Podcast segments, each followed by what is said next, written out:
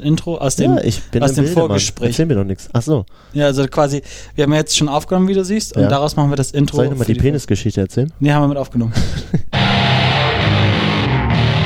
Herzlich willkommen bei Bandleben, dem Podcast von und mit dem Musikmachen über Jan, Johnny und unserem Gast. Und das ist heute der Alex von Hello. Planet Pluto oder Planet Pluto. Planet Pluto. Okay. Ja, das hat sich, Ja. also das hat sich durchgesetzt. Deutsch. Dann Deutsch, genau. Deutsch Ein, ist eingedeutscht. Ist ja auch deutsch, deutschsprachiger, ähm, ich würde sagen, eigentlich ist das so Singer-Songwriter-Pop, oder? ja. Nur mit Band, quasi. Also mit echt, mit voller Band eben, nur nicht mit, nur. genau, nicht nur, nur mit mit dir. Ja, Aber du machst Gesang und Gitarre richtig. und schreibst Schreibt die Songs, genau. Singer-Songwriter. Singer-Songwriter, ne? So einfach ist es. Es ist, es ist im Endeffekt einfach. Aber du spielst ja auch alleine, ne? Manchmal. Genau, wir spielen auch in, in kleinerer Besetzung und auch alleine, genau. Mit kleinem Besteck. Mit kleinem Besteck, ja genau, weil das einfach für viele Locations einfach besser passt, ne? In denen wir stattfinden können, Hm. weil sie einfach mega klein sind oder so. Witzig ist, ähm, ich kenne Alex schon lange Mhm. und ähm, Alex hat was gemacht, ähm, wo ich ein bisschen auch den Hut vorziehen muss. Und zwar hat er eine, äh, eine kleine Tour sich selbst organisiert und ähm, hat Wohnzimmerkonzerte quer durch die Republik gespielt. Also äh, hat dann sich angeboten, seine Dienstleistung angeboten und hat äh, Leute in ihrem Wohnzimmer Hat bespaßt. sich verkauft quasi. ja, genau, verkauft, ja. An Für jeden. ein paar Stullen ja. und ein bisschen Getränke. Kassenbier. Genau, so hat es eigentlich angefangen, ne? Also, ähm, ich habe äh, die Songs geschrieben und da war eigentlich noch gar nicht so richtig klar, dass ich die auch wirklich singe. Und als es sich dann rauskristallisiert hat, dass ich es doch wohl sein werde, ähm, habe ich gedacht, das wäre eigentlich die beste Möglichkeit, die Songs auszuprobieren, live, ne? Wie die Mhm. ankommen. Und das hat sich so ein bisschen verselbstständigt. Genau, und ähm, ja, das ist auch schon ein bisschen her, 2013. Genau, Ja, was man vielleicht äh, nochmal erklären muss ähm, für euch da draußen ist, dass Alex ähm, seine Band oder das Projekt gegründet hat, weil er ähm, das Songwriting studiert hat. Also es war eine Abschlussarbeit, Es war, eine, richtig? es war eine Abschlussarbeit, genau. Also, ähm, ja, richtig. Es, es ging darum, Songs zu schreiben. also bist du quasi der einzig studierte Musiker von uns dreien. N ähm, nee, Er ist ein Singer-Songwriter. der einzig studierte Songwriter. Aber das ist ja auch eigentlich, das ist ein Das ist Kurs, wo man, doch, das ist schon was, aber das ist ähm, ein Kurs, wo man Komm, erklär uns das eigentlich, ja, wo man eigentlich ähm, sozusagen Grundelemente vom Songwriting, äh, bei, bei einer, beim Studium ist es ja oft so, dass Sachen, die man eigentlich, die man sich so erklären kann, ja, dass einem Mhm. die nochmal gezeigt werden. Aber auch ganz viel um Kreativtechniken, ne? Also es war zum Beispiel dann immer so, wir mussten wirklich jedes Mal einen Song schreiben. Also jede Woche ein Song, ähm, egal zu welchem Thema, ob, ob man jetzt gerade eine kreative Phase hatte oder nicht. Also so ein paar Techniken. Ja, wenn da- man, wenn man da- davon leben will, kann man halt nicht immer sagen, oh, mir fällt gerade nichts ein. Genau, genau. Und wie man sich zu Ideen bringt und ja. Ist es dir leicht gefallen, immer so einen Song jede Woche mal rauszuknallen? Ehrlich gesagt ja, weil ähm, Vieles waren halt so Saufsongs, ne? Ja. So Malle, Saufen, ja, sowas Weiber. halt. Das geht Ja, halt dann relativ schnell. Die wichtigen Alex, kennst du. Onni? nee, doch, gesehen schon mal, ne? Gesehen schon mal. Nee, also tatsächlich war es immer so, dass es dadurch, dass es ja diesen Charakter hatte, dass es für die Uni ist, hat man da jetzt auch nicht be besonders viel Persönlichkeit in jeden Song reingelegt, ne, sondern man, das war wie so eine, ja, wie so eine Hausaufgabe. Okay. Ja, man muss halt fertig werden. Also, aber wenn man es machen, also wenn das sozusagen nur ein Job ist, in Anführungszeichen, meinst du, dann, dann äh, muss man auch nicht so viel reinstecken. Dann ist es einfacher quasi, weil man nicht so dran hängt, oder? Mir fällt es tatsächlich äh, leichter. Ich habe Mhm. Ich hab letztes Jahr für ein, ähm, einen Song geschrieben für einen YouTuber, die machen so YouTube-Sachen.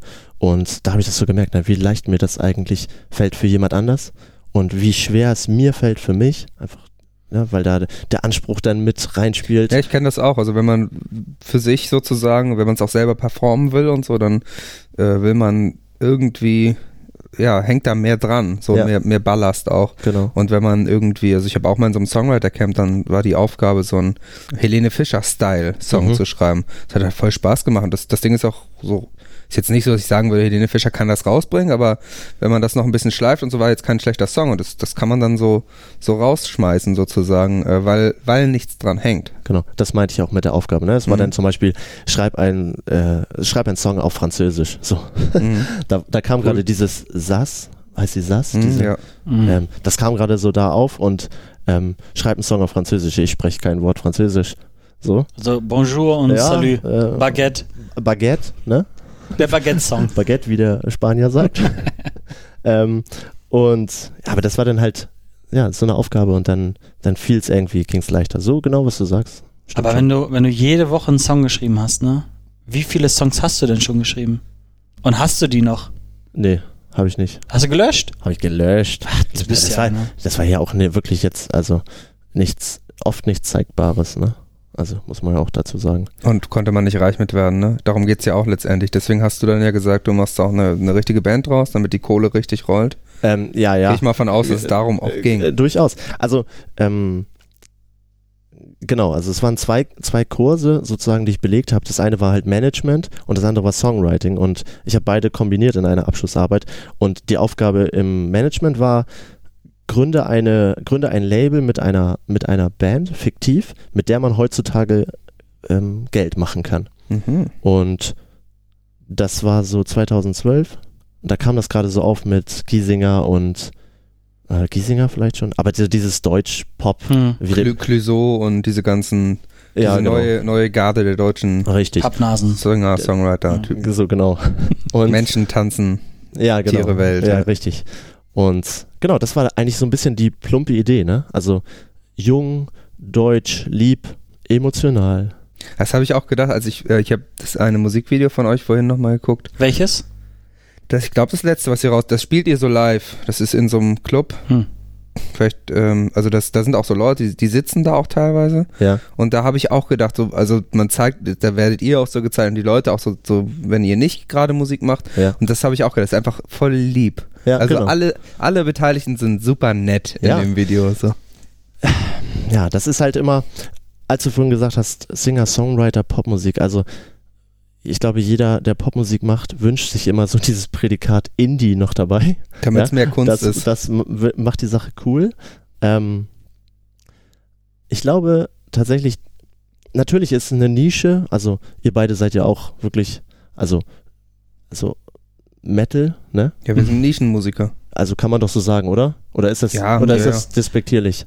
Ich Alles- dachte, ich dachte immer lange, ich würde kein Metal machen, aber es ist alles Metal. Es ist Geräusch. Ich wollte eigentlich sagen, Musik in, in einer Nische ist immer cooler.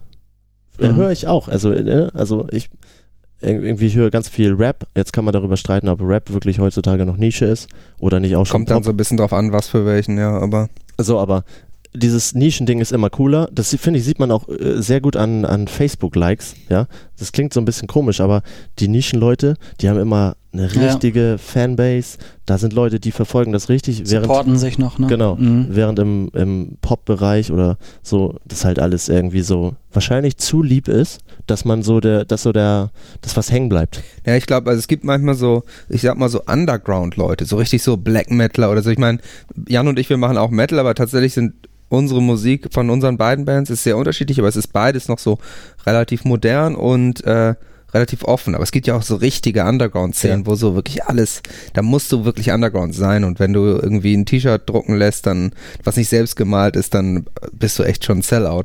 Und manchmal hört man von solchen Leuten so, die, die, die machen dann so ein, tun dann so, also nach dem Motto, ja, ich könnte natürlich Geld damit verdienen, wenn ich irgendwie jetzt Hip-Hop oder Pop machen würde Ja. oder Schlager oder so, aber ich scheiß da drauf, ich bleib lieber real und ich fress Mhm. lieber Scheiße und so. Und dann denke ich immer, naja, eigentlich, wenn du jetzt einfach so anfängst, Musik zu machen und live zu spielen, ist eins, das, das eine der schwersten Sachen, glaube ich, die du machen kannst, wirklich so Mainstream-Popmusik zu machen, weil dafür gibt es nicht so eine Anfangsszene. Also wenn du nicht so, eine- so eine, es gibt ja keine Underground-Szene für, für R&B zum Beispiel oder vielleicht, eine, vielleicht gibt es sowas auch. Sollten wir Aber vielleicht mal ich gründen. glaube nicht, dass die besonders groß ist. Also wenn du jetzt dann zu, wir haben ja auch in den vergangenen Folgen drüber geredet, wie hat man so die ersten Gigs gespielt Mhm. und so. Ich glaube nicht, dass du sagst, ich mache so, ja, ich mache so David Guetta Musik und äh, ich mache jetzt beim Emergenza Band Contest mit. Und dann stehst du da, machst du deinen Mix an und, und also ich, ich glaube tatsächlich, äh, da, dann musst du schon direkt übers Internet gehen und versuchen, da viele Leute zu kriegen, aber du kannst nicht so richtig direkt eine Szene ansprechen. Ja. Wenn du eine Black Metal Band gründest oder eine Rechtsrockband, dann hast du, es ist ganz eindeutig, welche Szene du ansprichst und du weißt, wo du hin musst damit. Du weißt auch, wenn du recherchierst, weißt du, in welchen Clubs musst du spielen mit deiner kleinen Band. Wenn du, äh, wenn ich jetzt sage, ich mache sowas, ich mache so Lena Meyer Landrut-Style, Mhm. ich glaube nicht, dass ich dann damit irgendwie im, im, in einer Markthalle in Hamburg im kleinen Saal auftreten brauche. So, Ja. da muss ich, da muss es dann auch gleich ganz nach oben gehen. Und das unterschätzt man, glaube ich, auch, dass man, dass Popmusik natürlich auch so seine Herausforderung hat, wenn man denn wirklich nach oben will. Also Ja. kann man schon sagen, ist ja dass, nicht so, dass du entscheidest, ich mache jetzt Popmusik und dann bist du reich. Ja. Nee, also du würdest schon es sagen, nicht. dass, dass, dass den Weg, den Alex da geht, schon deutlich schwerer ist als den, den wir jetzt gegangen sind. Nee, das würde ich so jetzt, ich würde jetzt, das, was du machst, ist ja immer noch handgemachte Musik, sage ich mal. Und das soll jetzt nicht heißen, dass nur weil es Elektronik ist, wäre es schlechter oder so, aber es ist immer noch sowas, das ist schon, das, was ihr macht, ist ja schon dafür da, auch live aufgeführt zu werden. Und es ist jetzt Fall. nicht, äh, es ist jetzt auch nicht das, was, was heute, wenn du Delta Radio anmachst, da läuft. Nee, das, Also die Zeit ist tatsächlich auch so ein bisschen vorbei. Also ich weiß, es gab auf jeden Fall diese Phase, wo das, und es gibt ja Clouseau und, und Giesinger und so alle auch immer noch, die sind ja auch erfolgreich. Aber der Großteil, wenn ich heute äh, so Pop-Mainstream-Radio höre, dann ist das wirklich EDM und äh, mit R&B versetzen. Im Großen und Ganzen. also ich glaube, der, ja, hast recht. Ich glaube, was für uns ähm, ganz, ganz wichtig war, ist, ähm, ich habe davor in einer Coverband gespielt, so, aber ich bin halt, ich habe mit 18 angefangen, Gitarre zu spielen. Ne? Ich bin halt wirklich Spätzünder. Ja, kann man so sagen. Ich habe davor immer, ich habe davor tatsächlich Rap gemacht, Rap-Text, aber so im jugendlichen Alter, ne? Hm. Und da war aber niemals, da, niemals in Frage, oder da wäre niemals in Frage gekommen, damit aufzutreten oder das irgendwie ernsthaft zu machen. Hm. Und habe dann spät angefangen, Gitarre zu, zu spielen. Und der große Vorteil, worauf ich eigentlich hinaus will, ist, dass man mit dieser Popmusik, wenn du sagst lieb, äh, äh, das hat immer, ja, warte mal, wie, wie fange ich das an? Also ich, also, ich, ich, ja, warte mal ganz kurz. Ich Mhm. glaube, ich habe ihn jetzt. Ich habe jetzt den, den Satz. Auf der einen Seite ist es halt immer so, wie ich gesagt habe, ne? Wenn du sagst Popmusik, dann denkt man so, ach, Popmusik ist so uncool. Der große Vorteil ist tatsächlich, dass wir wirklich überall spielen können. hm. ja, und, und- Mutti kann es gut finden, Omi kann es gut finden. Absolut. Die Kids halt auch. Genau. Und, aber du hast eben nicht diese, das meintest du ja vorhin, du hast eben nicht diese Hardcore-Fans, die dann, oder die kannst du wahrscheinlich auch kriegen, aber die hast du wahrscheinlich nicht so schnell wie in so richtiger Genau, Nischenmusik. genau, weil es dafür einfach, dafür bleibt einfach nicht genü genug. Ja, aber hängen. klar, das ist ähm, äh, die Band Wirz zum Beispiel, oder also Wirz ist ja im Prinzip, Daniel Wirz ist ja ein Solokünstler mit Mhm. Band auch, ist zum Beispiel unser Produzent Alex Henke spielt da, da dadurch habe ich da so ein bisschen Einblick. Äh, und meine Tante ist tatsächlich Fan. So. Und das ist auch so ein, genau so ein Beispiel. Es ist ein bisschen kerniger, aber es ist schon ziemlich poppig und ähm, viel Fernsehreichweite natürlich bekommen. Das ist auch sowas. Das findet meine Tante super, aber ihre Tochter findet es auch super. Und die spielen aber auch beim Wacken. Ja. Und ich habe mir die beim Wacken angeguckt, da ist das Zelt halt auch fast voll und die Leute machen die Hörner hoch und, und man versteht gar nicht so richtig warum bei Mhm. der Musik, aber das ist, das ist wahrscheinlich nicht. Das kann tatsächlich jeder gut finden. Das, da gibt's wenig Reibung. So. Genau.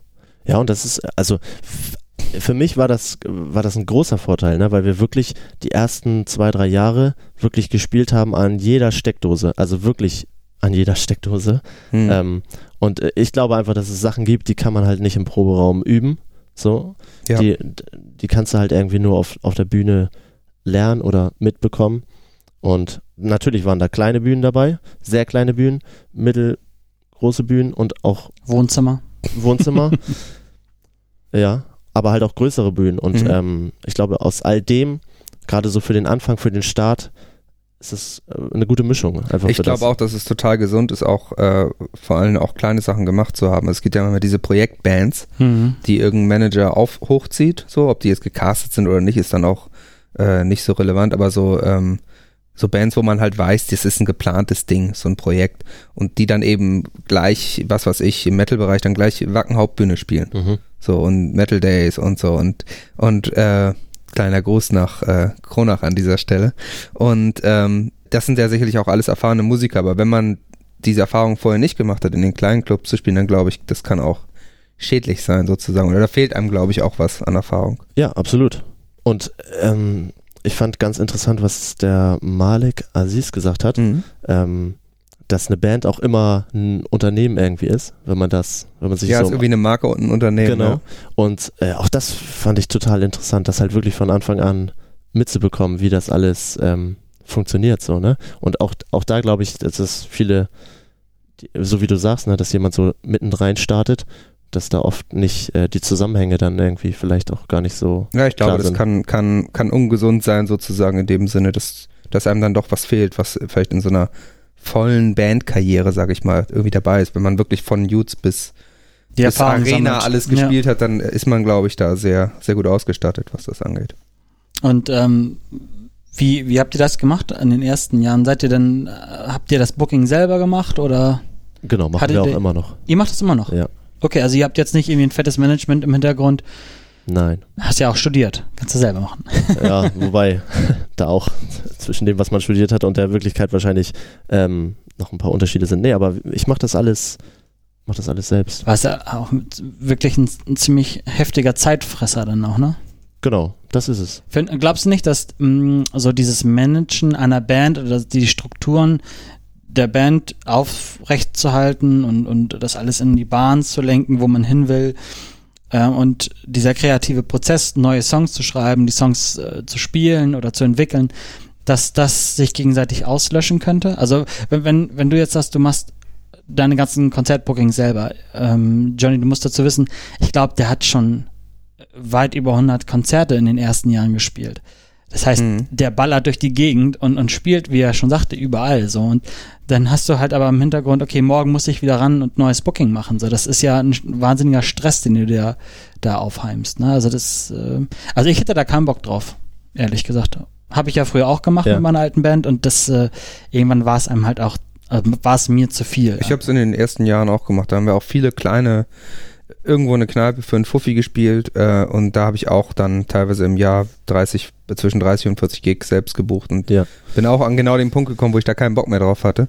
Ähm, jetzt haben wir glücklicherweise, habe ich auch in der ersten Folge, glaube ich, beschrieben, spielen wir so viel Support, dass das jetzt immer ging.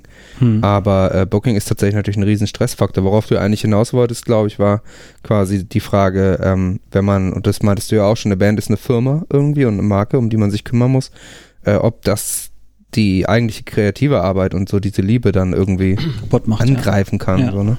Das, das kann es bestimmt. Also ähm, ich merke das auch gerade jetzt, wir, wir haben jetzt, ähm, sind seit einem halben, halben Jahr eigentlich so mit Songschreiben, Produktion am dritten Album, äh, in der dritten, am dritten Album am Arbeiten.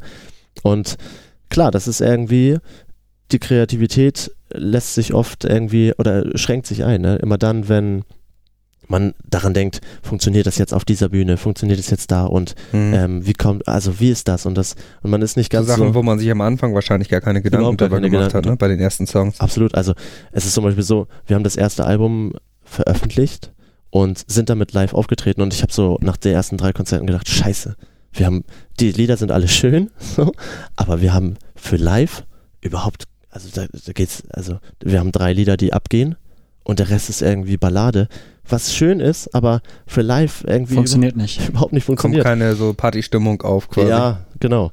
Oder äh, ansatzweise irgendeine Form von Stimmung. Ähm, und dann haben wir sofort angefangen, halt Songs zu schreiben, die schneller sind. Also Mhm. praktisch erstes Album rausgebracht und schon zwei, drei, vier neue Songs Hm. gleich im Repertoire gehabt, damit, damit man irgendwie das Set so gestalten kann, dass es auch irgendwie interessant ist. Also ich habe gerade mal nachgeguckt, das äh, letzte Album auf dem Weg ist 2016 rausgekommen. Genau. Jetzt haben wir 2019. Was, Wird was passiert? Was und, ist da los? und warum gibt es kein neues Album? Ja.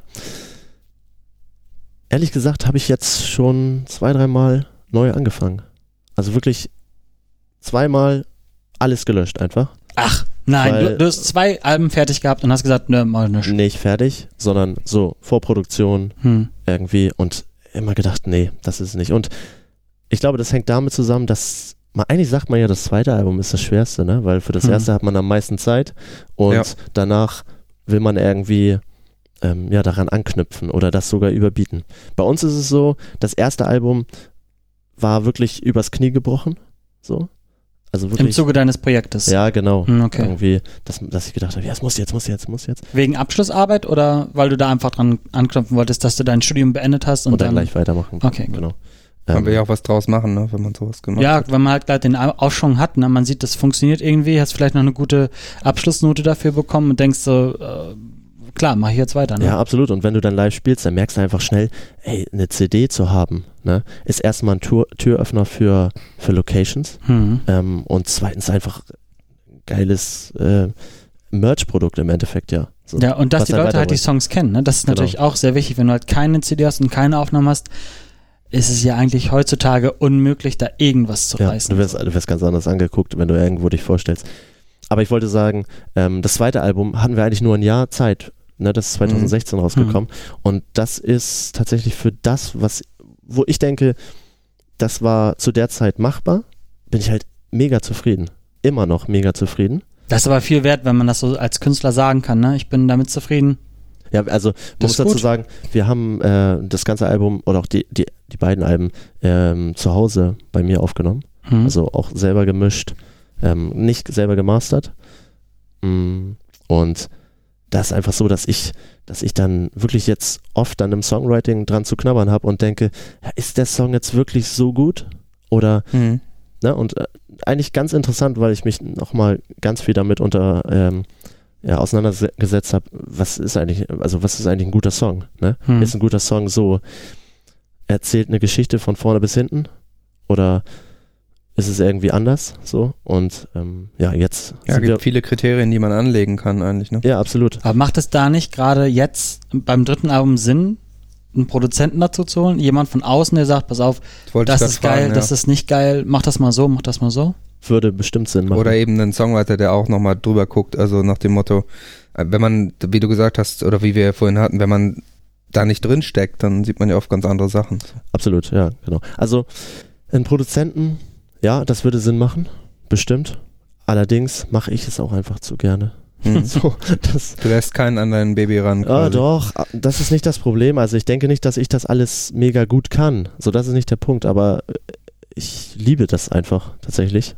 Und ja, mach das gerne. Ich spiele gerne live, aber ich produziere auch gerne. Das ist zum Beispiel auch, glaube ich, schon die Antwort auf, auf äh, deine berühmt-berüchtigte Kern, Frage. die Kernfrage des Ganzen. Warum macht man das alles? Warum machst du das alles? Warum, warum setzt du dich dahin, machst das Booking, machst Songwriting, löscht wieder alles, fängst wieder von vorne an?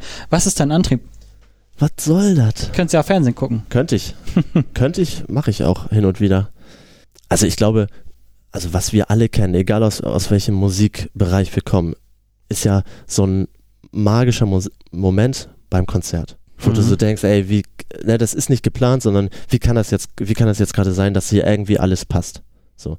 Und ich weiß nicht, bei einem Coversong kann es das auch geben, kann es diesen Moment auch geben.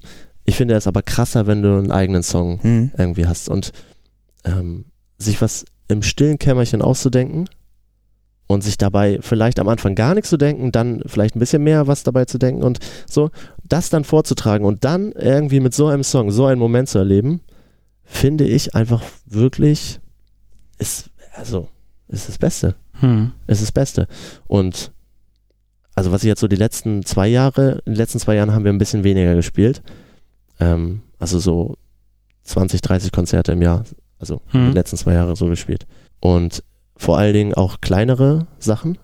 Und ich finde halt wirklich, dass in den kleineren Venues so äh, dieser, dieser Moment halt echt immer, immer häufiger kommt. Hm. Also Funktioniert besser. funktioniert besser. Also Ja, wenn man näher an den Leuten dran ist, äh, funktioniert das auch eher. Ne? Genau, und mit deutscher Sprache. Ist ja, Mhm. deutsche Sprache ist sowieso eine Bist du auch noch näher dran? Sprache und genau, du bist echt, echt dicht dran. Also, ähm, wenn du jetzt so einen kleinen Club spielst, hat, gibt es dir mehr, als wenn du, ähm, ich weiß, dass du zum Beispiel bei Max Giesinger, glaube ich, mal Support-Shows gemacht hast oder den supported hast. Das würdest du sagen, ist zwar nice so, dass man da vielleicht mal ein paar hundert Leute mehr hat, aber kleine Venue ist intimer und da funktionieren deine Songs besser. Ja, beides, beides eigen. Also ja, kleine Venue ist geiler, funktionieren die Songs besser, auf jeden Fall. So richtig groß, also was wir jetzt so erleben durften Hm. an groß, ja, ist auch geil. Ich würde eher sagen, so gerade was in der Mitte, also dazwischen ist so, ist es oft so, dass ich, da muss schon die Location richtig geil sein oder da musst du schon vorher wissen, das sind richtige Leute, die da hinkommen und da wird's geil, aber oft finde ich ist es so, dass in so diesen mittleren Läden, so, dass da oft Also ich denke, ja, war nett, aber Mhm. so richtig der Kick kommt halt irgendwie da nicht mehr. Aber Hm. kann man auch nicht, kann man auch nicht vorher sagen, ne? Das ist ja immer das Problem. Also es gibt ein paar Läden, da passen irgendwie ja 100, 200 Leute rein und das ist total nice. Und es gibt Läden, wo ich denke, ja, super, jetzt haben wir hier gespielt. so. Also das kennt ihr doch auch, oder ja, nicht? ja, Ja, klar. Also Wa- Was ist dein Lieblingsladen in Hamburg? in Hamburg, Hm. ähm, in Hamburg ist mein Lieblingsladen. Also wir, äh, ich kann ja mal ganz kurz, Hamburg haben wir, haben wir in der Astra-Stube bisher gespielt, im Grünen Jäger, im Thomas Reed und in der Markthalle. Und der Lola. In der Lola, weil was Bergedorf ist. Also ich würde, Aber Hamburg. darauf wollte ich jetzt gerade, also das wäre jetzt so tatsächlich ich mein gespoilert. Final Call. Oh, okay. Lola in Bergedorf Mhm. ist ein nicer Laden. Gibt, es gibt das beste Catering, also wirklich, es ist wirklich hammergut. Und die richtigen Leute. Deswegen würde ich sagen, ist das die beste. Gibt es auch. KitKat? Oder nur die Aldi-Version. Nee, Oder es nur die Aldi-Version? Aber es ne? gibt, äh, bisher haben wir da, ich glaube, vier, fünf Mal gespielt und es gab jedes Mal äh, Chili con Carne. Also Chili con Carne gibt es ja überall, ne? Alex, Ja. wir wollen die Süßigkeiten wissen. ich glaube, da haben wir in Folge Süßigkeiten. 1 auch Chili con Carne, kam auch schon vor, ne? Ja, Und Pizza. Ja, Pizza ist geil. Pizza. Hm. Also Süßigkeiten weiß ich jetzt gar nicht. Gummis, hier so eine, weißt du, so, so eine, kleine Gummibären. so kleine Gummibärchen. Ja. Ja, die kleinen von Haribo. Ich muss Gibt es aber auch als Aldi-Version. Habe ich noch nicht gesehen. Doch, Da, müssen äh, wir jetzt sagen, wegen Ja, keine die- Werbung und so. Ja, Ach aber so, ja, aber ich, da, da äh, muss ich sagen, die meisten Venues lassen sich da nicht lumpen. Da kommen die echten kleinen Haribo-Packungen. Und dann gibt es immer diese Lakritzschnecke. So, so eine oder zwei Einzeln Packungen und ich esse ne? die dann. Ja. du isst sie dann die, ja, die sind dann immer weg. die drei, die in diesem genau, die sind, dann, die sind. sind dann weg, wenn ich in der, Ja. im, im Backstage war. Aber kennt ihr, kennt ihr von Aldi die Schokoriegel? Ja. Und ich, äh, folgende Theorie, also ich kaufe selber relativ wenig bei Aldi, aber der Milky Way, äh, ich weiß nicht, wie der heißt bei, bei Aldi. Kann- Ich weiß es auch nicht. Also ich habe die Dinger vor Augen aus dem Backstage. So. Der ist gut. ich inhaliere die nur. Ja. Es ist, ein, es ist ein gut. guter, ist ein guter Riegel. Stimmt, der Milky Way kommt auch ziemlich nah dran, ne? Ja, ja. Also ja. der, weil der, der Snickers und so, die sind so, da merkt man schon, dass die nachgebaut sind. ja, die sind. Auch der Twix, der ist so ein bisschen wie ein Twix, der, zu, der irgendwie eingelegt wurde. Ja, oder so. der Lion, kennst du den? Ja, ist auch. Ähm, vom, die Nachmache, ist das, das ist es, Pappe. es, das ist kommt es nicht ran. Es ist aber mit Cola genauso. Ja. Also, Hattet ihr schon mal beim Konzert River Cola? Gibt's River Cola noch? N- Äh, nee, River hat, hatte ich noch Ich nicht, nicht. aber ich hatte mal im Osten, ähm, da gab es nur, Vit, ja, ich Vita. glaube Vita Cola. ja. Hm. Da gab es nur Vita Cola und Vita Cola mit Zitrone. Hm. Ken- Kennt ihr das, wenn ihr, wenn, ähm, wenn du so eine Vita Cola oder so eine, wie heißt das von, von, von Penny Freeway Cola Oh, oder das so? war ganz schlimm. Wenn du dann das zum Mixen mit Alkohol Oh, nehmen musst, nee. das schmeckt auch nicht. Ah, du trinkst ja gar keinen Ich Alkohol, trinke ne? keinen Alkohol. Ich bin, ich bin weg davon. Nein. Ja, wir, machen, wir machen immer so ein bisschen die Extreme. Also äh, Ja. erst äh, so Malik, Onni und jetzt Alex wieder Ach so. jemand, der nicht trinkt, nachdem Onni Ja, von der Malle erzählt hat. Der hat so. ihm ordentlich erzählt. Und äh, jetzt, ist, ich habe schon ein paar Komplexe aufgebaut, weil ich nicht so eine Stories erzählen kann. ja, vielleicht musst du äh, irgendwie Ersatz, Ersatzdroge finden. ja. Hast du dann wirklich alles gefährlich. On, on Tour mal was so, so abgefucktes erlebt? Irgendwie, dass du da keine Bezahlung bekommen hast? Nee, vor allen Dingen, wer da, genau, das ist ja natürlich eine interessante Frage, weil solche Geschichten kennen wir ja auch alle. Hm. Also so aus der Metal-Welt, sage ich mal, kennt man das. Promoter will nicht zahlen oder so. Dann gibt es irgendwas aus der Markthalle, die berühmten Geschichten, wo dann der, Tourma der Tourmanager irgendwie den, den äh, Ziga- Zigarettenautomaten aufbricht, um an die Gage zu kommen und solche Sachen. das ist natürlich, ob das so in dieser Pop-Singer-Songwriter, alle sind lieb, Heftige Sachen. so Also abgefucktes letztens, Zeug. letztens im Hotelzimmer habe ich äh, einen Stuhl umgetreten. Also Oh, krass. So wütend war. ja, so. Ist aber Nein. nichts passiert, dass sie entschuldigt an der Rezeption. Ja, ne? natürlich. Beim Stuhl und an der äh, Ja. Rezeption, ist ja klar. ähm, ja, abgefuckte Geschichten. Ehrlich gesagt nicht. Ehrlich gesagt nicht. Es ist, wir sind ja eigentlich, wir sind zwar eine Hamburger Band irgendwie, das steht auf dem, steht auf dem Label so drauf. Wir sind eine Hamburger Band, aber wir kommen ja eigentlich ein bisschen außerhalb aus Geesthacht, beziehungsweise unser Gitarrist kommt aus Lüneburg und wir, tr- wir treffen uns so im Drei-Länder-Eck, ja, Hamburg, Schleswig-Holstein, Niedersachsen. Berühmte Bermuda-Dreieck. Das auch. ist das berühmte, da passieren heftige Geschichten. Da werden auch Stühle umgetreten. Ja, auch mal das. Ab und zu mal, ja. Ähm, aber ich wollte eigentlich, wollte ich jetzt gerade sagen, Ihr seid eigentlich nicht so die harten Stadtjungs wir sind, und Mädchen. nee, pass auf, ich habe den Faden wieder zurückgefunden. Ich wollte sagen, für mich ist immer in Hamburg zu spielen, also wirklich, wirklich irgendwie Schanze oder Hm. Reeperbahn oder so, ähm, für mich ist immer in Hamburg zu spielen irgendwie so ein, so ein bisschen ein Erlebnis, wo ich immer denke, es ist wie so ein Erste-Hilfe-Kurs. So. Ich finde die Ladenbesitzer. Schock. So, nein, also Erste-Hilfe-Kurs deshalb, weil ich denke, du musst es machen. Ja, du willst es ja auch Du machen. kommst ja jetzt auch nicht raus. Du kommst, ja, also du, mu du musst Ich es auch einfach den machen. Schein. Ich, du, du, man will, ja, genau. So ist es ja auch irgendwie. Ähm, und ich denke dann oft, so wenn du dann zum Soundcheck kommst, so hallo, ne? Und du denkst so, ja, okay, hallo, schön, schön, dass wir hier sind. ähm, dann Soundcheck einfach nur Kabel rein, alle Regler hoch und beim Konzert denke ich dann oft, wem, wem macht das hier eigentlich gerade Spaß? Uns als Band nicht, dem Zuschauer nicht, so und äh, dem Veranstalter kann das glaube ich auch irgendwie keinen Spaß machen. Und das sind so die heftigsten, also oder nicht die heftigsten, aber das sind so die Geschichten, wo ich immer denke, ach, das ginge auch netter. Das ginge auch netter. Ja, gibt sicherlich, äh, aber die findest du auch in der Provinz, die Clubs, wo es auch netter ginge. Aber vielleicht nicht mit der Musik. Sagen wir mal, eure Musik ist lieb, ihr seid lieb. Ähm, eu- eure, die Welt, in der, in der ihr euch befindet, ist im Großen und Ganzen also auch lieb. Es ist jetzt nicht so, man könnte ja auch vermuten, okay, da ist alles so harmlos, die, aber da ist so die Kehrseite, so quasi nach dem Mhm. Konzert haut ihr euch auf die Schnauze und da werden viel mehr Groupies verschlissen als bei den, bei den Metal-Bands. Ähm, Also es ist tatsächlich nicht Sex, Drugs and Rock'n'Roll bei leider euch. Nicht, leider nicht. Leider nicht. Schade, ich dachte, wir können da was aufdecken. Ja, kann was, Ja. wir können, ja. Stille Wasser und so. Okay, ähm, also kein Sex, kein Drugs, kein Rock'n'Roll, keine, keine äh, Saufgeschichten. Hm. Wie langweilig, eigentlich können wir Schwierig. aufhören. Äh, was ich noch erwähnen wollte, ist, Vielen äh, Dank, schön, dass du da warst. mit, mit, äh, mit Google ist echt schwierig, ne? Ja, das, aber man lernt viel Man- über Astronomie. Das ja, ist interessant. genau. Man unterschätzt, dass das der Suchbegriff Planet Pluto dann doch sehr belegt ist. ja, Also, also, Am Ne- besten mal Band dahinter schreiben. Das habe ich auch ja, gelernt. gut. also nochmal so, Hilft. äh, um den äh, nochmal zurückzukommen um, auf, die, auf, die, auf die Abschlussarbeit. Es war halt so, ich brauchte halt relativ schnell dann ähm, einen Namen für mein Projekt, weil der, das Abschlussdatum oder das Abgabedatum immer näher rückte. Und ich war mir noch nicht ganz sicher, ob auf Deutsch oder auf Englisch und habe einfach gedacht, ich brauche irgendwas, was auf beiden Sprachen irgendwie funktioniert. Und dann kam mir dieser, dieser, diese Idee von dem Planet Pluto und ja, im Nachhinein muss man sagen, es war nicht die beste Idee. Aber äh, was man natürlich sagen muss, der Name ist natürlich, äh, Pluto ist ja kein Planet mehr, ne? Ah, ich wusste, dass du Da, das. dadurch ist, das da, ist nee, ein das, Running Gag bei euch, das, ne? macht Das den, das macht den Namen ja aber im Nachhinein geiler.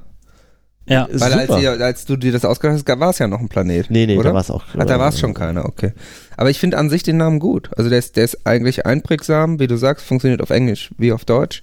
Äh, ist auch so ein bisschen, verortet auch so ein bisschen fast die musikalische Richtung, so denkt so ein bisschen an Jupiter Jones und so.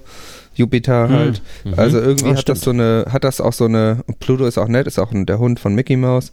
Äh, aber wie gesagt, hat, ist Google-mäßig tatsächlich schwierig. Ich finde den Namen aber gut. Also, Ja, es ist. Schön gesehen. Es ist Finde ich gut. ja, ich kann mir gut finde ich vorstellen, auch. also Jupiter Jones und das Support Planet Gibt es Pluto. überhaupt Da noch? klingelt kle- keine Glocke, so ist kein Problem auf dem Ja. Plakat. Aber pass mal auf, Äh, was, hältst du die von, gibt's was hältst du von dieser Idee? Ich habe überlegt, ähm, für die nächste Release-Party oder für das nächste Release-Konzert Mhm. in der Sternwarte zu spielen. Oh, Das ist aber natürlich geil. Das stark. wäre nice, ne? Das kann man medial auch geil aufbauen. Das Ja. ist gut. Ja, ich, Ja. Ich, ich arbeite dran. Gut. Ihr werdet dann 2022 davon erfahren. Wenn die Nee, aber Vorproduktion durch ist, die Finale. Ja, die finalen, die fünf Songs, die es dann geschafft haben. Aber weißt du was? Wir haben noch gar nicht über seine Band gesprochen. Also er Er als hat nur über ihn und, sein, Ja, und, und ihn als Mastermind geredet. weil ich weiß nämlich, äh, jeder gute Songwriter hat eine Muße. Äh, und äh, das hat Alex auch. Ja, da habe ich. Hab und ich zwar ja. sitzt die, ihr werdet es nicht glauben, im Nebenzimmer. Verrückt. das, äh, die durfte heute nicht mitmachen. Die do, nee, die hat, ähm, also wir haben hier so eine, so eine, so, ein, so eine Scheibe, die ist nur zu einer Seite durchsichtig. Ja. Die ist hinter mir. Ja. Und ähm, sie guckt und sie hört eben auch mit. Das ist so eine Art Regieraum. Und passt auf, dass Alex nicht das Falsche sagt. Ja, das ist richtig. Das ist tatsächlich bei so einem Podcast auch immer ganz praktisch und dann sie ist vermutlich der geheime Kopf hinter der Band. Oder auch vielleicht, vielleicht hat sie auch die Songwriter-Sachen übernommen. Eine andere Frage, ähm, ja, das, ich gehe davon aus. Weil er macht ja Booking. Alex ist nur das ich, hübsche Gesicht. Also bevor wir uns verquatschen, ich würde darauf jetzt kurz. Ja, bitte. Also genau, Co- Corinna heißt heißt die äh, Mhm. Hinter der Scheibe. die Da. Dame hinter Ja. der Scheibe. Ähm, spielt Piano und singt viel besser als ich. Also also Mhm. viel viel also also die singt viel besser als ich. Ähm, und eigentlich war es mal die Idee, dass dass sie die Songs singt, aber Ach, sie das meintest du, stimmt. Du wusstest gar nicht, dass du die singst. Genau. Meintest du, ja. Aber sie hat gesagt, ah, nee, und so, und da so, ne?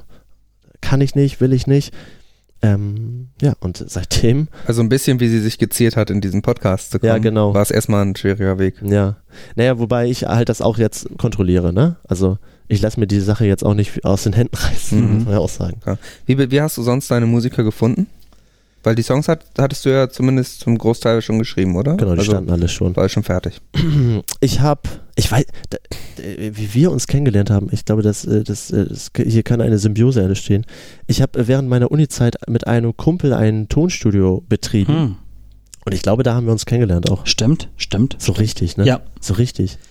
Genau. Und, und dort kam sie, ähm, da war sie, glaube ich, 16, 17 und hat gesagt, ich möchte gerne einen Song singen. So Cover. Mhm. Sachen, ne? Das war so ein, das war so ein Jugendhaus oder Mehrgenerationenhaus und wir, wir durften da irgendwie ein Studio haben, aber haben so soziale ähm, Projekte betreut. Und dazu gehörte halt auch irgendwie Jugendliche Jugendarbeit. Jugendarbeit. Hm. So, das war ein ganz gutes Zubrot zum, zur Uni. Und da kam sie halt und hat gesungen und hat halt, also heftig. Wo kommt diese Stimme her? Ja, ehrlich. So ein blödes Mädchen damals Mhm. noch. Und als sie dann, irgendwann hat sie zu mir gesagt, hab, hab, wollten wir uns irgendwie treffen und hat sie gesagt, ja, ich komme mit dem Auto. Und dann habe ich gedacht, huch, wie, mit einem Auto? Hm. Bist schon 18? Ja, und dann habe ich natürlich die Chance direkt genutzt und habe gesagt, ja. Alter, weißt du, was mir gerade einfällt? Das, das habe ich völlig vergessen. In diesem Zuge, weißt du eigentlich, dass wir mal einen Song zusammen gemacht haben, wo Corinna drauf gesungen hat? Diesen Weihnachtssong? Ja, haben wir? Ja, da habe ich, da, Schlagzeug da hab ich gespielt? Schlagzeug gespielt und, und, und sie hat gesungen und, und du Gitarre und produziert und so. Ja, genau. Ja, stimmt. Eieiei, das habe ich Stimmt, völlig stimmt. vergessen. Have Yourself a Merry Little Ja. Christmas. Ja. Ach, schönes Lied. Das war bevor Jan auf den falschen Weg gekommen ist und äh, die Abgründe der Metal-Musik geraten Nee, ich glaube, Da, glaube, damit verdiene ich immer noch sehr viel Geld. ich glaube, es war so, dass du mit, Jede Weihnachten wieder, was? mit, mit du, dass, dass du mit, ähm, mit der vorigen Band Ja, euer Album genau, in dem mischen Studio. wolltest, Ja, da waren wir Bei zum den Mastern da. Kumpeln? Mhm. bei dem Kumpel. Also ich habe mit Technik tatsächlich mit diesem ganzen Abmischen, ich bei uns selber mache ich das. Es Mhm. dauert aber ungefähr dreimal so lange, wie als wenn das jemand machen Also würde, du, der du Ahnung musst hat. dich da immer wieder richtig reinfuchsen sozusagen dann. Genau. Und äh, Jans Band hatte da die euer einziges Album? Mhm. Doppelalbum, aber Ja. ja. Sollte da gemischt werden, aber hat dann nicht geklappt. Nee, das es haben wir dann, Kompetenz. genau, wir haben es so anders machen lassen. Ja. Aber da haben wir, in der Tat war ich mal ein Session-Musiker. Wow. Geil. Hm. Wir haben mal, das ist, jetzt ist mir auch gerade was eingefallen, wir haben mal in Bergedorf was aufgenommen. Und zwar, weil wir ja auch eben Bergedorf hatten. Und zwar haben wir in, mit meiner alten Band, meiner zweiten Band, haben wir mal in Bergedorf in der Schule aufgenommen. Bei zwei so Typen, die hatten, ich weiß nicht wie, ich, ich glaube, die habe ich über Bandnet oder so gefunden. Nachher war Die ihr hießen das. Alex und Nee, ich habe keine Ahnung mehr, wie die hießen. Wir haben da auch nur, ich glaube, drei Songs aufgenommen oder vier. Die haben das in so eine, das war mehr in so eine Art Garderobe in dieser Schule. Und wir haben das in so ein Boss-Studio-Ding da, also in so einen Achtspur-Rekorder oder so aufgenommen. Wir waren jetzt auch nicht die beste Band, aber am Ende habe ich Mixe. Also die haben dann gesagt, ja, alles cool, dann haben wir denen irgendwie 150 Euro gegeben oder so halt. Äh, dann haben die das halt, hat auch ewig gedauert, dann haben die das gemischt gehabt und dann haben die mir die Mixe geschickt. Das ist völlig unfassbar. Irgendwo habe ich die noch. Die, die Gitarren sind ultra verzerrt, viel zu laut. Das, das Schlagzeug ist irgendwo so hinten rechts, äh, irgendwo, da hinten rechts, ne? irgendwo so im, im Nebenzimmer. Ähm, und, und der Gesang ist völlig zerstört. Und das, das war meine Bergedorf-Erfahrung. Das Bergerdorf, ich auch- das Kompetenzzentrum ich der auch, Musik. hatte ich ja. auch verdrängt, dass ich da mal zwei Tage irgendwie in so einer Garderobe, damals noch Bass irgendwie gespielt habe. Und äh, die muss ich mal wiederfinden. Das waren echt richtig schlimme Aufnahmen. Noch nie was mitgemacht. Gut, waren auch nur 150 Euro, die wir da verbrannt haben. War damals aber und die auch Geld. beiden Jungs konnten davon geil saufen gehen. Die haben sich einen schönen Abend gemacht und dann, am, dann alle Fader hoch und äh, Track ausgespielt. So hat sich das angehört. Ja, ich denke, das war auch Also so. mit Mix war da nicht viel. Geil. Oh Mann. Ja, Bergedorf, äh, schöne Zeit. Was ich aber eigentlich wissen wollte, ist, Ja. wie, wie hast du die anderen Musiker gefunden? Ach ja, Da sind ja noch andere in der Band. genau. Ach stimmt. Ach die. Da sind ja noch welche. Ja, die. Also auf der Seite steht angeblich, dass ihr zu fünft seid. Daneben ist ein Foto mit vier Leuten Ja, drauf. das ist clever gemacht, ne? das, ist, Ja, äh, das ist zeigt, äh, wie flexibel und variabel. Jetzt kommt wir, raus, dass es doch nur zwei sind. Mh, nee, wir sind wirklich zu fünft. Ah, Das ist nicht gelogen. erstaunlich. Ähm, den Gitarristen, den Pascal, den habe ich beim Zivildienst kennengelernt. Da sind wir, da sind wir Bus gefahren. Ist ja auch wieder so lieb alles, ne? Ja, es ist Zivildienst, ne? Zivildienst beim Busfahren. Warst du beim so- Bund, oder? Nee, ich war Zivil Panzergrenadier. Nee, ich, äh, ähm, ich behaupte gerne, dass ich Panzergrenadier Ja. war, aber ich war Also, Zivildienstleister. also harte Musik machen, aber dann doch. Ich glaube, äh, wenn du dir Metaller in meiner Generation reinziehst, dann äh, haben Das wir, sind alles no vernünftige haben Leute, einen ne? Großteil des Zivildienstes Ja. der Bundesrepublik Deutschland Ja, abgeleistet. super, finde ich gut. Finde ich gut. ja, Also so Metalheads in der Bundeswehr, das ist, glaube ich, man sagt ja auch, dass, dass das Wacken-Festival, oder das ist ja wohl, glaube ich, ein Fakt, ne? Das ist Ein das Fakt. sauberste und das netteste und das. Wacken gibt's irgendwie immer jedes Jahr so vier Polizeieinsätze oder so auf, äh, was sind das, sieb- 75.000 Besucher oder so. Mehr schon, glaube ich. Das Oder- sind schon mehr. Also ich sag mal, da laufen wahrscheinlich so 100.000 Leute rum und da gibt's so vier oder fünf Polizeieinsätze, Ja. wo man so denkt, was? Und so auf dem Hurricane oder Rock am Ring, da, da hast du, weiß ich nicht wie Stündlich viel, aber vier. ja, viel mehr oder so Oktoberfest oder so, wo man dann meint, das sind die vernünftigen, normalen Leute. Oh, kennt ihr das vom Oktoberfest, diese, diese Live-Ticker von der Polizei? Oh, Alter, ich habe das ist einmal habe ich das auf Twitter mal irgendwie verfolgt. Also das ist wirklich der, der, der, äh, das, das ist so richtig ab, ein Sturz in die Barbarei. nee, das, das ist richtig. Also das ist ja Me- Metaller, die lassen es ja anders raus. Ja, ist, äh, absolut. Also ich habe da absoluten Respekt vor. Danke. Ähm, aber Wir müssen nicht Pascal, so wie du das heimlich machen. ja, Pascal, äh, ja. Pascal, Pascal, der äh, spielt E-Gitarre. Ähm, Zivildienst, genau. Den habe ich ziemlich am Anfang gefragt und habe ihm gesagt, ähm, das war der, der erste, den ich gefragt habe, habe ihm gesagt, ähm, Passi hier, ich möchte sowas machen wie Tis Ullmann. So. du, du brauchst eigentlich nicht viel Gitarre spielen, aber es muss immer so äh, wiederkehrende Melodien sein. Mhm. So, und das, ja, daraus hat er gedacht. Das, hat er gedacht, ja, das ist Ja. eigentlich easy. Und Easy ist, ist ein super Gitarrist, also wirklich, wirklich ein Top-Gitarrist, der für unsere Musik, glaube ich, genau der richtige Mann ist, der sich nicht irgendwie im Vordergrund spielt, sondern der macht irgendwie so ein bisschen im Hintergrund. Ähm, dann haben wir einen Bassisten, den Jan, mhm. Jan Michael Rugalla. Mm, Den habe ich, den habe ich, glaube ich, den habe ich eigentlich gefragt, damit, äh, ob, er, ob er Klavier spielen möchte. Und dann habe ich aber Conny kennengelernt und dann habe ich gedacht, Bass kann jeder, dann kann er auch den Bass machen. nee. Aber er macht das super. Und an den Drums, der, die Drums sind die einzige Position, die bei uns ähm, bisher gewechselt haben. Und zwar schon viermal. Oha. Ja. Ja, die Drummer, die sind irgendwie. Aber merkt auch keiner, weil die sind, sitzen ja sowieso ganz hinten. Ja. Ja, das Ja. sieht das, die sieht keiner, Sieht deswegen keiner, ja. das ist egal fürs Bild nach außen. Und an den, an, den, an den Drums haben wir jetzt den wunderschönen Sascha. Sascha Weiß. Ja, kennst du? Kennst Den kenne ich. Ich dachte kurz meinen Sascha, also viele Hm. Drummer heißen ja. Ja. Sascha und man sagt ja auch, wenn man in einer Stadt, in jeder beliebigen Stadt äh, drei bis vier Drummer tötet, dann hat man die lokale Musikszene ausgelöscht, weil es gibt ja nicht viele Drummer, also oder Drummer, die gut spielen, da wird es halt echt knapp so. Ich habe immer gedacht, es gibt wenig Ich habe Bassisten. vermutet, ob mein Sascha dann nicht noch weiter fremd geht, so der hat, spielt Ja. jetzt irgendwie schon in drei Bands. Ich kann ihn mal fragen, vielleicht meinen wir auch denselben. Ja, meiner heißt Sascha Meier, also, aber es kann natürlich sein, dass er dir den falschen Namen Ja. gesagt hat. Äh, hier, Freitags hat er nie Zeit, oder wieder? ja, genau, das ist sie nieder. Geil. Schön bei euch so richtig schön Metal machen und mit seiner anderen Band eben so Metalcore und dann am Freitag immer schön Dingen- Vor Singer-Songwriter allen Dingen ist, ist ihm ähm, unsere Band eigentlich schon ein bisschen zu weich so und ein bisschen Mhm. zu poppig und sonst macht sonst haut er so richtig, richtig in die Kessel. Aber das wäre würde eigentlich passen, wenn er heimlich noch so, ein- so ein ganz softes Ding am, am Laufen hat. Also mich würde ja mal interessieren, ist es denn als Drummer eigentlich schwerer, also richtig Gummi zu geben oder sich eher zurückzunehmen? Ja, ich glaube, es fällt mir schwerer, mich zurückzunehmen.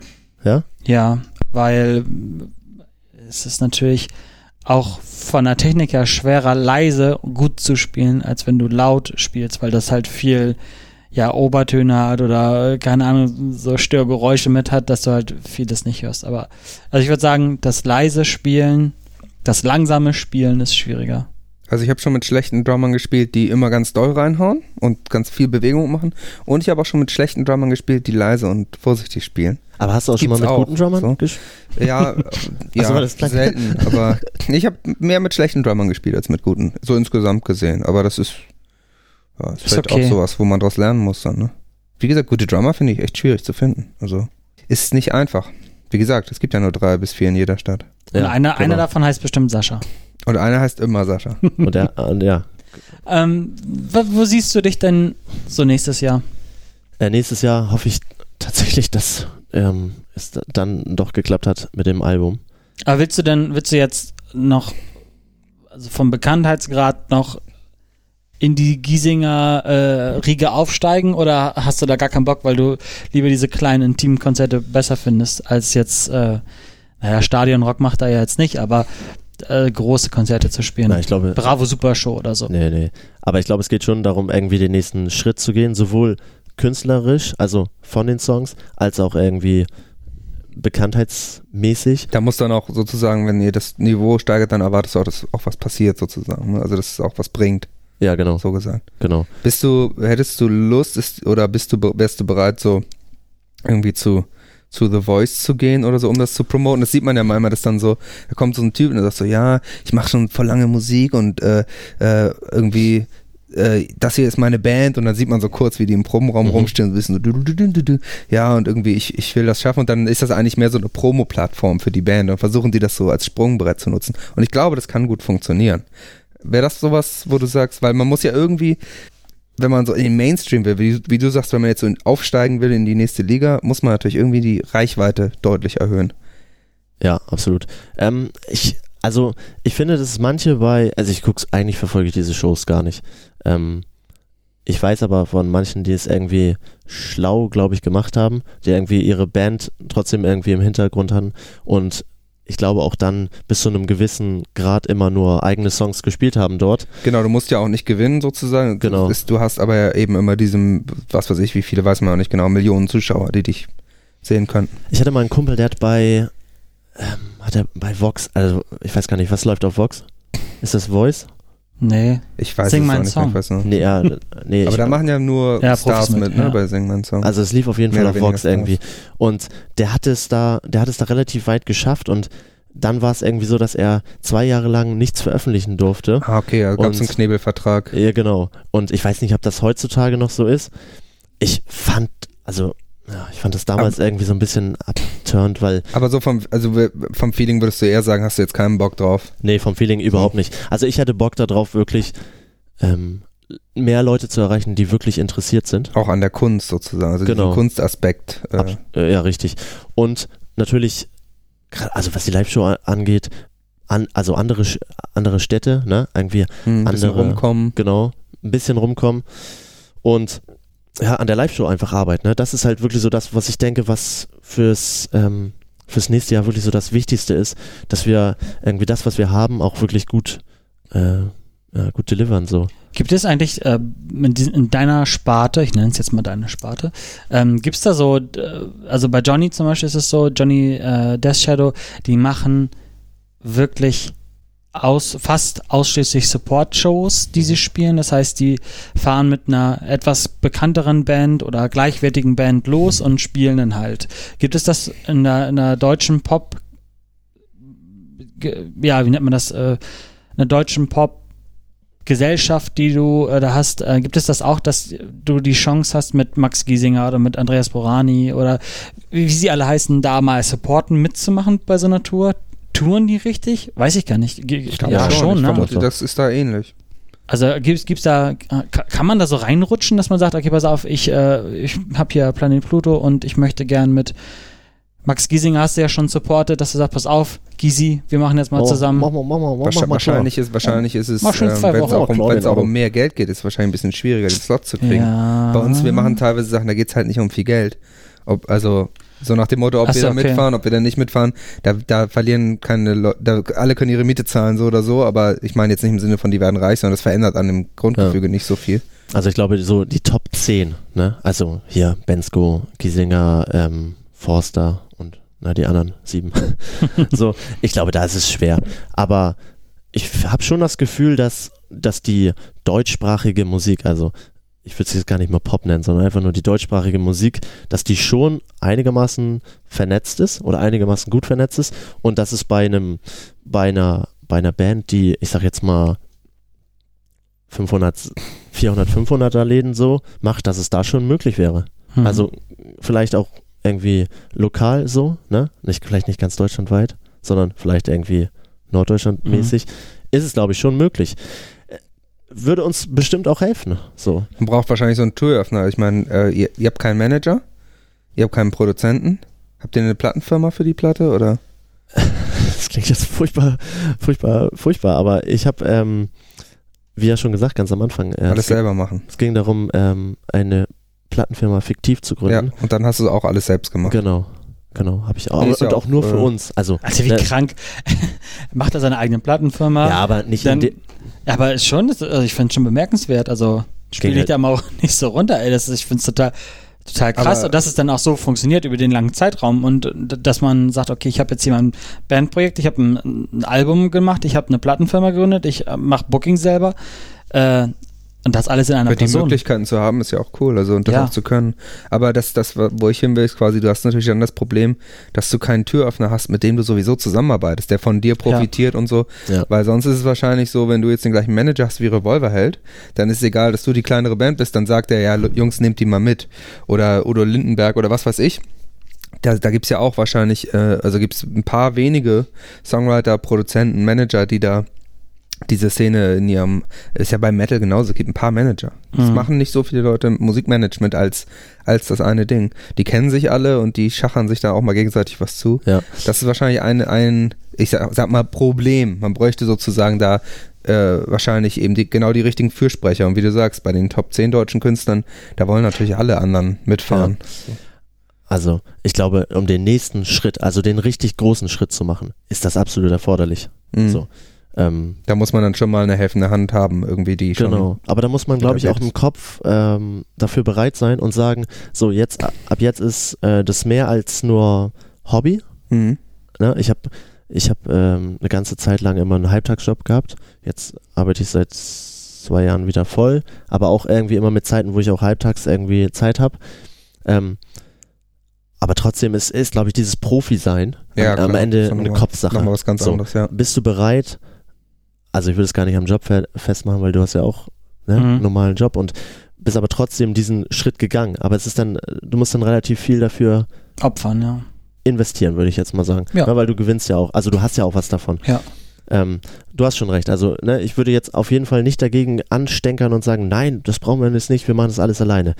Mhm. Es ist nur so, für, für uns als Hobby, um der Musik wegen das zu machen. ne? Dafür reicht, reicht Dafür das reicht jetzt, es. was ihr macht. sozusagen, Genau, ja. und dafür sind auch die Erträge, die Erträge gut. Ja, Mhm. also es ist ganz oft so, dass ich mit Leuten spreche, die Management, Plattenfirma dabei haben. so bleibt und- halt nichts hängen.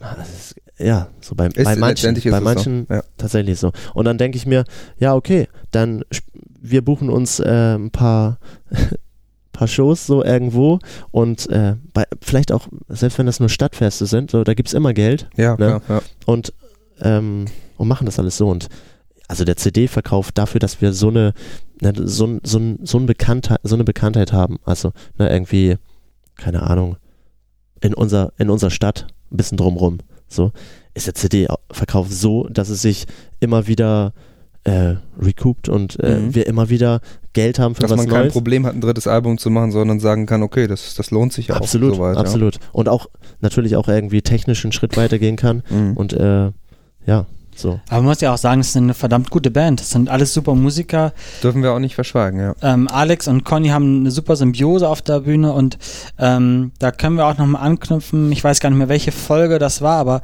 äh, Alex hat mit Planet Pluto nämlich auch den berühmt-berüchtigten Oxmox Oh Gott, Band Battle gespielt. Alter. Band Battle auch so. Ja, Ja. oder Band Der ist Contest. tatsächlich. Und Alex hat jetzt Und- auch beschlossen, nie wieder daran teilzunehmen, weil es, pass mal auf, die ganzen Auftritte, ne, wir haben, wie du schon gesagt hast, wir haben wirklich jetzt, glaube ich, in den Jahren, die wir jetzt zusammen spielen, ähm, ich würde sagen, über 200 Shows Mhm. gespielt. Aber nichts macht mich so fertig wie so ein Bandwettbewerb. Wir haben Ja. bisher zweimal, der, eine war so ein ganz kleiner äh, Bandwettbewerb von Nena, von Nena, das war so ein ganz, 99 Luftballons. Nee, ne? das war, äh, ah, das war irgendwie so ein, auch so ein Songwettbewerb, da konnte man irgendwas gewinnen. Naja, und der zweite war halt dieses Oxmox. Und das macht mich kaputt. Also, es macht mich echt kaputt. Ich krieg da so eine, also äh, dieses ganze Wettbewerbsding, Hm. das macht mich fertig. Ist halt auch irgendwie ein Killer so für die, für das Ding selber, für die Kreativität und für dafür, dass man eigentlich Musik machen und hören möchte, Ja. ne? Weil äh, man muss halt irgendwie die ganzen Leute da aktivieren, dass die da hinkommen, für einen voten und die Jury noch überzeugen dann so, ne? Ja, ich Und weiß in- schon, was du meinst. Und in ja. eurem Gespräch ging es doch darum, dass ähm, das eigentlich eine, eine Marketing-Sache für, die, für Ja. den Ausrichter ist, ne? Auch, Und ja. das ist es ja auch. Und du spielst dann, also wir haben bei dem Finale halt in der Markthalle gespielt und die Markthalle war voll, aber trotzdem so richtig da sind natürlich nur deine Leute plus die, Mhm. die irgendwie der Musik bisschen wenigstens der Ja. Musik wegen da sind. Und der Rest ist dann äh, für, für die jeweilige Band da. Trotzdem ist es eine super Erfahrung und man ähm, lernt Sachen kennen. Und für uns war es gut, wir haben den dritten Platz gemacht Hm. und habt ihr schon mal da mitgemacht? Beim Bei Oxmox? Ich, ja. hat äh, Jan mitgemacht. War ich das bei, bei euch auch so? Wart ihr auch im Finale, ne? Ja, zweiter. Zweiter. Oh. Oder dritter. Ich weiß nicht mehr, zweiter oder dritter. Ich glaube aber zweiter. Und war das auch so, dass ähm, dann Backstage gab es dann so ein, also bei uns gab es so einen Tisch und da lagen die ganzen, Konz also so Konzertgutscheine, sag ich jetzt mal. Hm. Und ich habe das total ver verballert, weil ich irgendwie draußen war und gequatscht habe und kam dann so völlig, äh, also verspätet in den Backstage-Raum und da lagen noch zwei Karten, die noch übrig waren. Und Hm. wir waren Dritter und wir hätten uns eigentlich als Drittes was aussuchen können. Aber du warst nicht da. Und ich war nicht da. Also war meine Schuld. Und da lagen Harley Days, Woodstock Festival und Was? Ähm, und was war denn das noch? Hier dieses Ice Cream Festival, kennt ihr das? Klingt, klingt super. Also ich Ice Cream Festival. Ja. Und das Ice Cream Festival hat sich, glaube ich, die erste Band dann genommen. Und ich stand dann da mit einem, mit einem Sänger, mit dem Sänger von der anderen Band und die waren wesentlich härter als wir. Und er hat dann sich Woodstock genommen. Und dann habe ich gesagt, ey, was sollen wir denn bei den Harley Days? Dann habe ich, gesagt, hab ich gesagt, guck mal, Torfrock-Lieder und cover. dann habe ich gesagt, guck mal, Woodstock, das ist bei uns in der, in der Nähe, ne? Ähm, und habe ich gesagt, lass mal tauschen, so, das ist Blödsinn. Und dann hat er auch gesagt, ja, lass machen. Ist was dran. Ist was dran. Aber es sind doch die Hauptpreise. Der, der, also Woodstock ist doch der Hauptpreis, oder nicht? Nee. Nee? Nee, das, du konntest dir was aussuchen.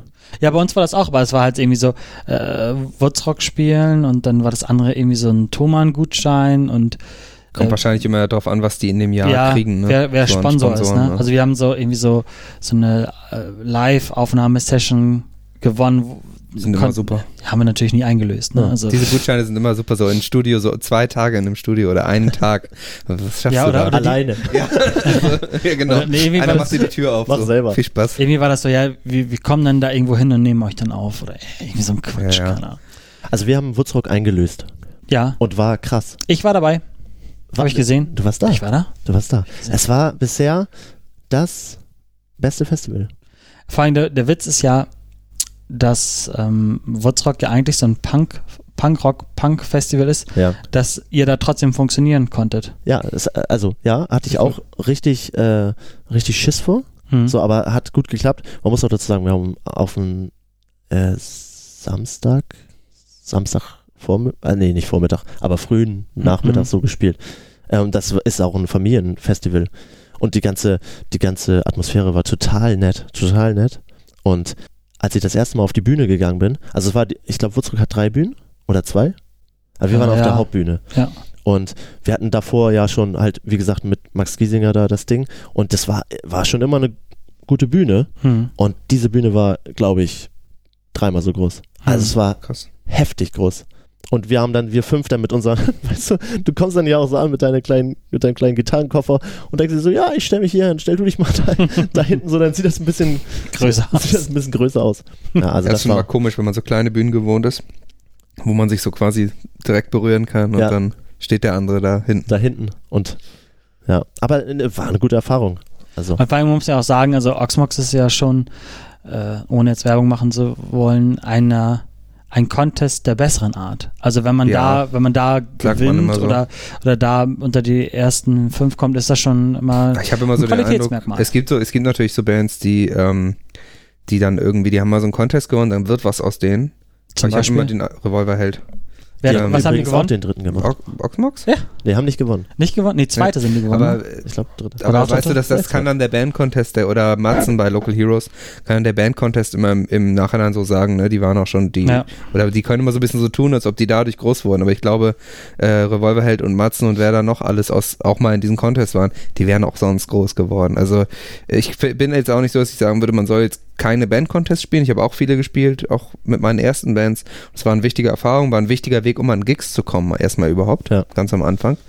Aber ähm, ich glaube, so diesen Karriereboost, so der, der ist zu vernachlässigen. Ja. Ja, und Ganzen. Ja, stimmt schon. Aber trotzdem ist es halt wie mit den, wie mit den Gigs irgendwie, wo ich gesagt habe, so wie so ein Erste-Hilfe-Schein, ja? Ja. Irgendwie zu spielen, irgendwie jetzt, wir spielen jetzt zum Beispiel nächsten Monat im Cocoon, haben wir vorher noch nicht gespielt, Mhm. kann total nett sein, will ich jetzt auch, ne, habe ich, also so, ähm, aber genau wie das oder wie äh, Bandconteste oder auch wie dieses, also ich will jetzt das Thema hier nicht aufmachen, aber es gibt ja auch dieses Thema, ne, ähm, Hutgage, so.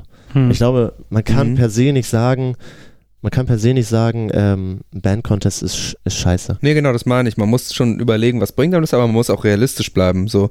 Ja. Und ähm, es ist natürlich Quatsch zu denken, ich spiele jetzt einen Band-Contest, dann gewinne ich das Halbfinale für Hamburg und dann komme ich groß raus. ja, nein, also das, das, das äh, nicht. Das ist, glaube ich, äh, Genau. schwierig. Aber genauso wenig kommst du automatisch groß raus, weil du beim Wacken gespielt hast oder beim Woodstock oder beim, es gehört immer trotzdem viel Arbeit davor, danach und währenddessen dazu.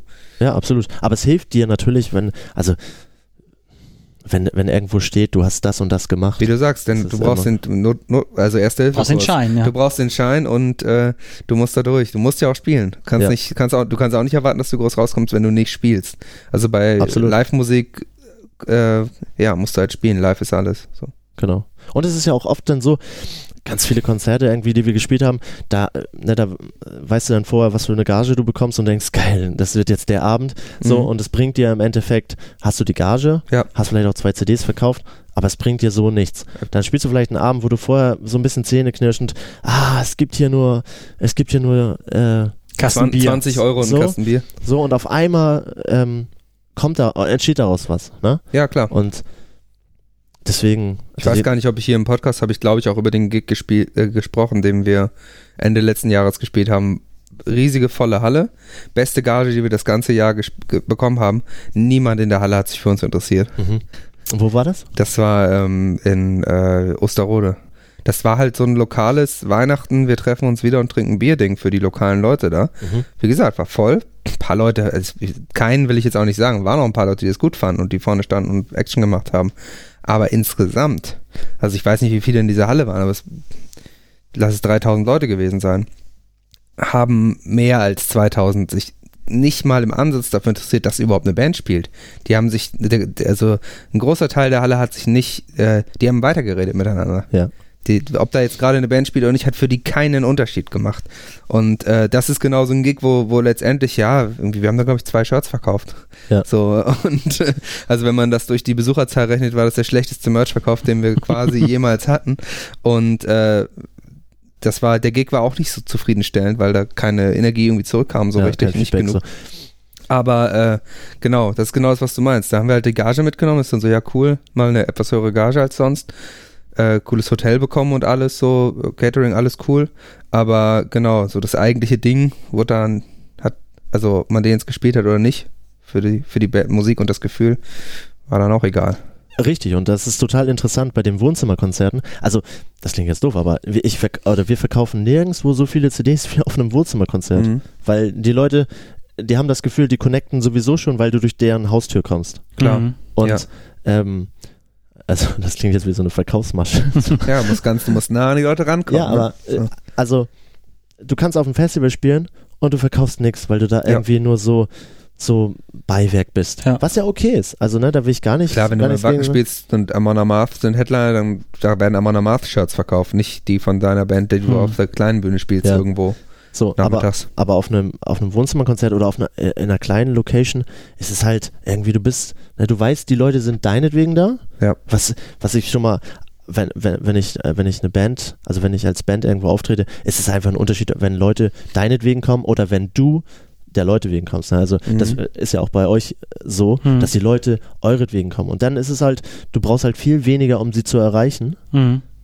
Na, als Vorband machst du dir Gedanken, oh, wie, Musst wie, du erstmal überzeugen. ja, wie, Vorband, wie ja. machen wir jetzt die Setlist? Ballern wir jetzt fünf Songs durch oder machen wir am Anfang zwei, dann ein Ja. bisschen Ballade und so für jeden was dabei? Und wenn die Leute deinetwegen kommen, ist es ganz, ganz anders und dann kann manchmal das drumrum auch gar nicht so. Also machst du auch die Wohnzimmerkonzerte 2019, 2020 weiter. ich habe überlegt, Hm. wirklich jetzt gerade mit dem neuen Songmaterial vielleicht. Ja, kannst du geil zu machen. testen. Genau, So dafür ist es halt super. Aber wir haben dieses Jahr eigentlich jetzt gesagt, wir wollen erstmal eine Pause machen vom Hm. Live-Spiel, ne? weil, wie ihr schon gesagt habt, das äh, Frisst einen auf. frisst ein, ja, das ist einfach ein bisschen schwierig, weil du probst dann immer nur für den Auftritt und probst halt nie neue Mhm. Sachen. Und wir haben aber jetzt so ein paar ausgewähltere Konzerte gespielt und die letzten drei, die waren allesamt wirklich kleine Läden. Ich sag jetzt Zucker. Mal, ja, wirklich Oh, Zucker. Zucker. Also wir haben, wir haben zum Beispiel äh, auf so einer Kneipen- und Kulturnacht gespielt in Lauenburg. Hm. Da waren 80 Leute bei unserem Konzert und die haben halt alle mitgesungen. Also die haben halt alle mitgesungen. So Das ist mäßig. geil, ne? Da, unglaublich. Und ich habe vorher noch gedacht, ah ja, hm, Laun. so, ja, aber die haben halt alle mitgesungen. Und dann so einen Auftritt würde ich mit Handkuss äh, nehmen Hm. ne? und äh, einen Auftritt irgendwo anders Sein lassen. wo man denkt, oh, vermeintlich ist das jetzt der, das große Ding so. Okay, also wenn ihr äh, Alex in eurem Wohnzimmer haben wollt, schreibt uns an. Äh, bandleben.de oder jetzt auch ganz neu mit Instagram. Uh. Äh, dürft ihr uns gerne mal besuchen. Ähm, Und Johnny- äh, auf äh, Planet Pluto, wie, wie ist da die Adresse? Jetzt muss ich es tatsächlich nachgucken. das, äh, Planet-Pluto-Band.com. aber es Siehst du, geht, da es ist geht das auch Band leichter, wieder. es geht auch leichter, es geht auch leichter. Oh, es geht auch. Planet-pluto.de. Das auch. Ein Fox. Es ist, ähm, Ansonsten gebt ihr bei Google ein Planet Pluto Band. Band. Dann äh, müsst ihr euch nicht durch die ersten zehn Seiten durchklicken, bis, bis ihr das Richtige gefunden habt. Äh, was ist das hier? ja, uns findet ihr wie gesagt auf bandleben.de. Ja. Und Hey Johnny, äh, wir können ja für Instagram gleich mal so ein fancy Bild machen. ja, wir machen gleich ein äh, sexy Nackt. Äh, Würde Groovy, ich, hat ich man würde eine nackt Zeit lang machen. gesagt. Das weil- würde, Wie Selfie, aber Ja. zu dritt.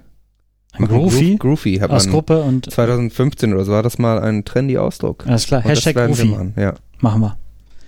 also Gut. findet ihr die Nacktsache nicht so interessant jetzt, oder was? Tschüssikowski. Ciao.